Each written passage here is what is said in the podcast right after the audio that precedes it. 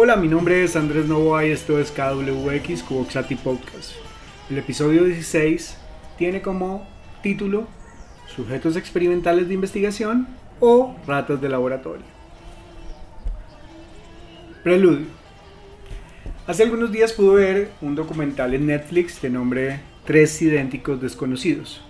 Este documental está dirigido por, por Tim Wardle, que cuenta la historia de unos trillizos de nombres Eddie, Robert y David, que fueron separados al nacer y adoptados por diferentes familias, con diferentes condiciones económicas, sociales, culturales, y por el azar y la casualidad se encuentran y al final se convierten en un boom mediático.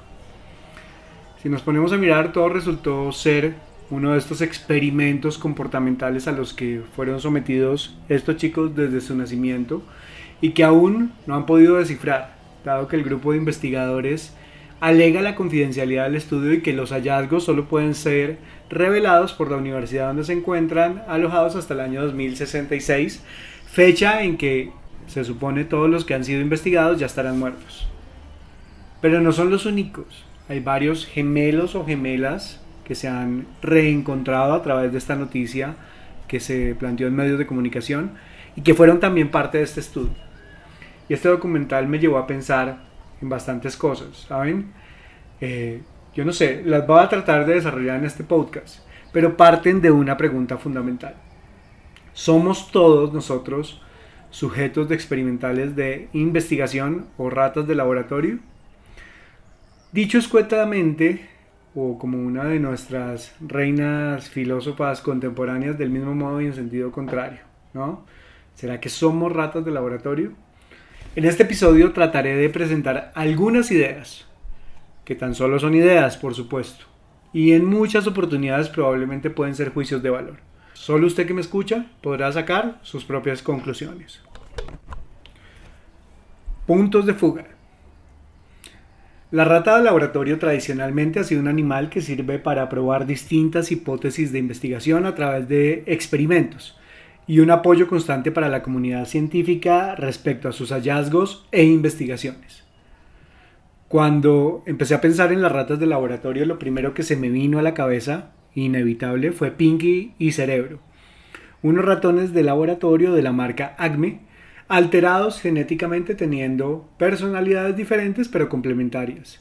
Y cerebro, por supuesto, con ganas de conquistar el mundo. En abril de este año pudimos ver otro ejemplo muy mediático y controversial de nombre Safe Ralph. Un cortometraje que cuenta la historia de Ralph, un conejito que termina hecho mierda con las pruebas cosméticas sobre su cuerpo, para intentar concientizar sobre la importancia de ser consumidores responsables de productos que no hagan pruebas en animales.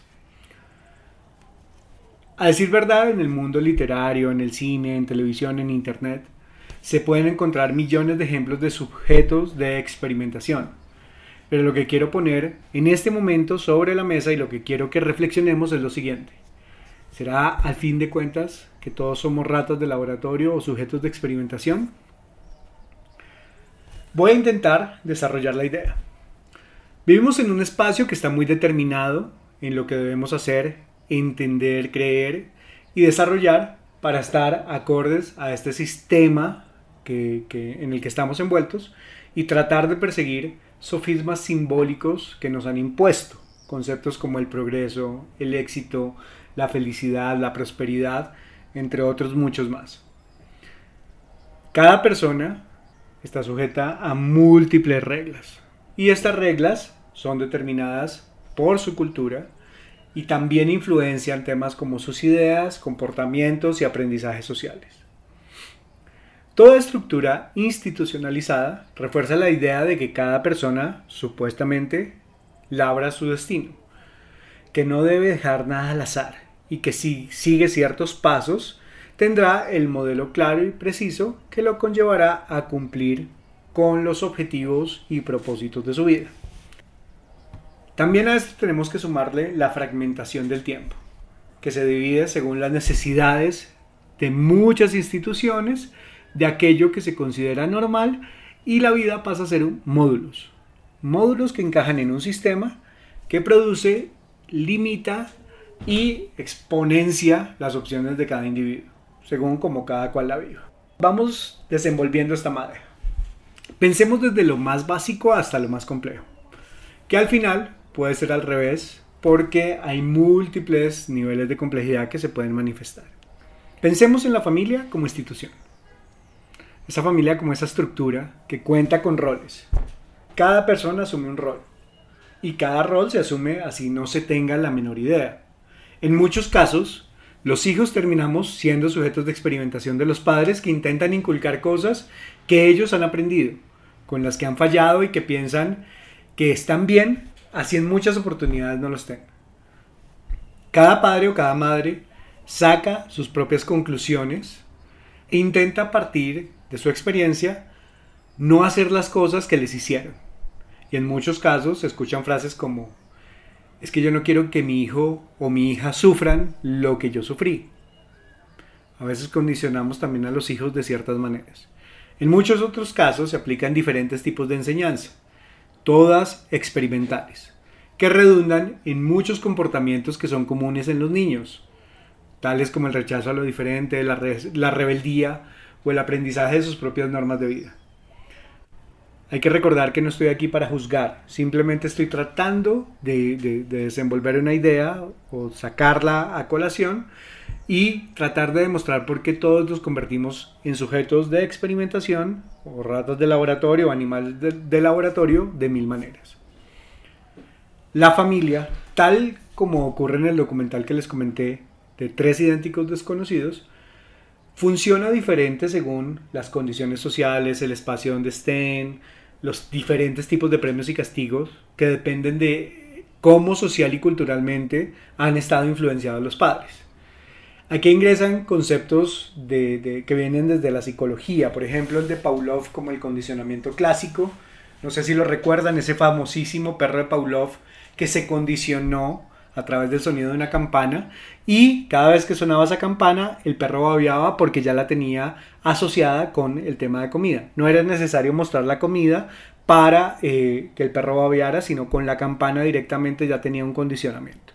Por el otro lado está el condicionamiento operante de Skinner, el psicólogo, no el, el director de la escuela de los Simpson, quien determina el concepto de premios y castigos que es más o menos lo que estamos tratando de mostrar acá. Es un experimento en el cual todos estamos inmersos. Lo que son las ironías de la vida. Cuando ahora en algunos colegios todos ganan medallas, por ejemplo, simplemente por el hecho de participar, y se pierde ese sentido de luchar por las cosas, de querer ser mejor en algo o de querer ganarse algo por méritos. Igual, al final, esas son decisiones que se han tomado a partir de eh, otro tipo de experimentos.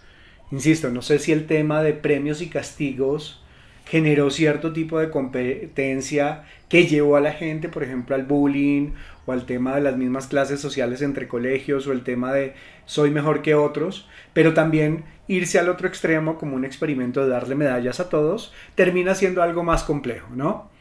Ahora, no sé, pensemos en, en todas esas enfermedades y trastornos que surgen de estas experimentaciones que nos llevan a otras experimentaciones, por ejemplo. Por ejemplo, no sé, ahora todos los niños son ansiosos, o la mayoría. Tienen síndromes de déficit de atención, por ejemplo, depresión, o cualquier enfermedad de estas que han llamado como enfermedades modernas, y los ponen a los niños a tomar medicamentos. Nada que un Ritalin, un Focalin, un Aderal no puedan solucionar, ¿no? Por supuesto. Sigan, señoras y señores, el mercado de las farmacéuticas tiene la solución para ustedes. Su hijo soñador, le tenemos la solución. Su hijo es creativo, le tenemos la solución. A su hijo le gusta preguntarse cosas, le tenemos la solución. Creo que es importante tener claridad sobre las dosis y usted podrá dejar de preocuparse e irse a producir. El tema de los medicamentos para tratar de condicionar a los niños o a las personas adultas habla de cómo se nos ha salido de las manos el tema de conversar cosas, de dialogar, de abrir espacios para entender qué es lo que pasa con el otro, de aprender a escuchar al otro para comprender cuáles son sus motivaciones, propósitos, reacciones, comportamientos. Creo que, que el tema de las farmacéuticas también es un constante experimento con nosotros. Yo creo que estamos inmersos en ese mercado de las culpas. Y al final somos sujetos experimentales que permitimos que el sistema nos esté llevando a adaptarnos hasta cosas que no queremos. Piensen en cada uno de sus países. ¿Realmente están de acuerdo en cómo funcionan sus países? ¿Son conscientes que todo el tiempo están probando con nosotros leyes a ver si pasan para que algunos saquen provecho? ¿Será que conocemos todas las leyes? ¿Será que experimentan con nosotros a ver si nos adaptamos? Pensemos, por ejemplo, aquí en Colombia. Crearon una fórmula para la gasolina, para que nunca deje de subir la gasolina. Y esperamos a ver cómo reacciona la gente. Digamos, por ejemplo, palabras de manera repetida. Para que una mentira que se diga en muchas ocasiones en distintos medios pueda convertirse en una verdad. Es decir, estamos creando discursos condicionales a partir de palabras específicas que se repiten para convertirlas en verdades. Otra cosa, hay leyes para que la gente coma mierda y se acostumbre a comer mierda.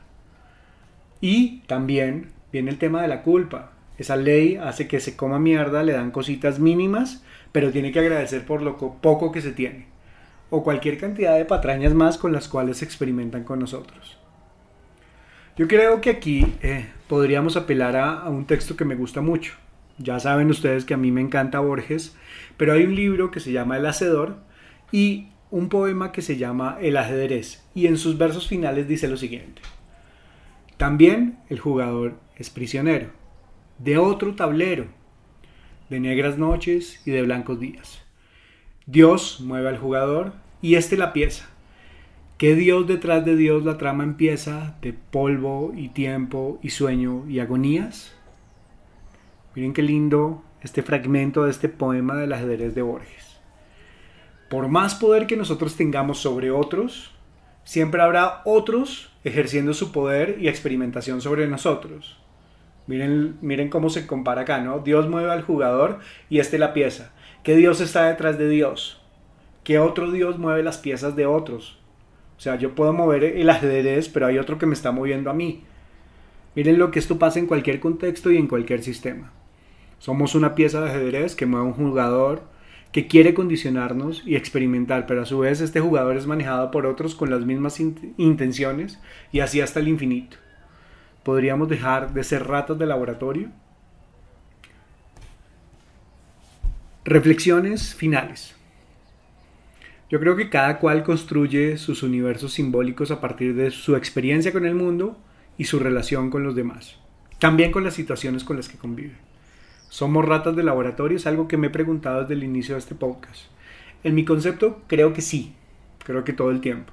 Pero hay espacios en blanco que por más de que otros los quieran llenar, son parte de nuestra propia elaboración y creación. Depende de nosotros mismos que seamos quienes los llenemos. ¿Hasta qué punto queremos tener ese control sobre los espacios en blanco no llenados por el sistema? Primera reflexión. Lo segundo, los conceptos que quieren imponernos tales como felicidad, éxito, prosperidad, progreso, etc., son solo conceptos de lo que quieren que hagamos. El dinero no hace ni la felicidad ni el éxito. Conozco muchas personas de mucho dinero que no son felices.